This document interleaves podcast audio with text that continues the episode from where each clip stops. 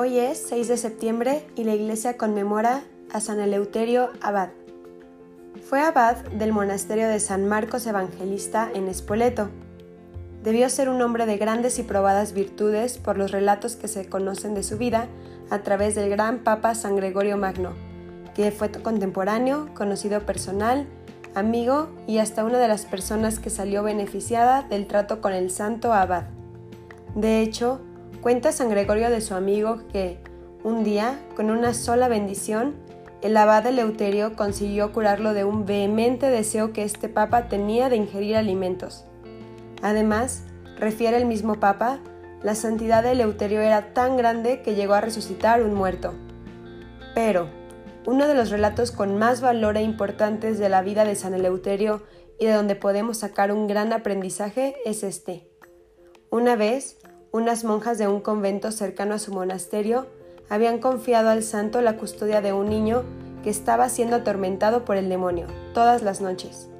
Eleuterio accedió y durante algún tiempo nada volvió a ocurrirle al niño, de manera que dijo a sus monjes, el diablo les ha jugado una mala pasada a las hermanas, pero ahora, cuando tiene que vérselas con verdaderos siervos de Dios, no se atreve a molestar al niño.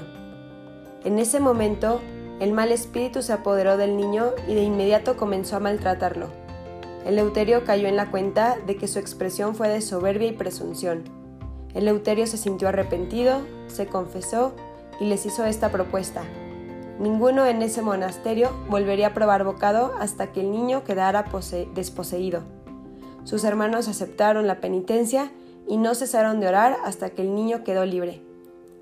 Un sábado santo, San Gregorio Magno cuenta que estaba enfermo y no podía ayunar por lo que según dice se hallaba muy intranquilo, y relata que dijo lo siguiente. Al descubrir que, en aquella sagrada vigilia, en la que no solo los adultos sino hasta los niños ayunan, yo no podía hacerlo, sentí mayores penas por esa abstención que por mi mal. Estas son palabras de un papa y nos damos cuenta que le dolía no unirse en esta penitencia. Fue entonces a pedirle a Eleuterio que orase por él a fin de que pudiera unirse al pueblo en la penitencia. Por virtud de aquellas plegarias, San Gregorio pudo ayunar sin malestares. San Eleuterio vivió durante muchos años en el monasterio de San Gregorio en Roma y ahí murió. San Eleuterio, que vivamos siempre en oración como tú y que la soberbia no reine en nuestros corazones. Amén. San Eleuterio, ruega por nosotros.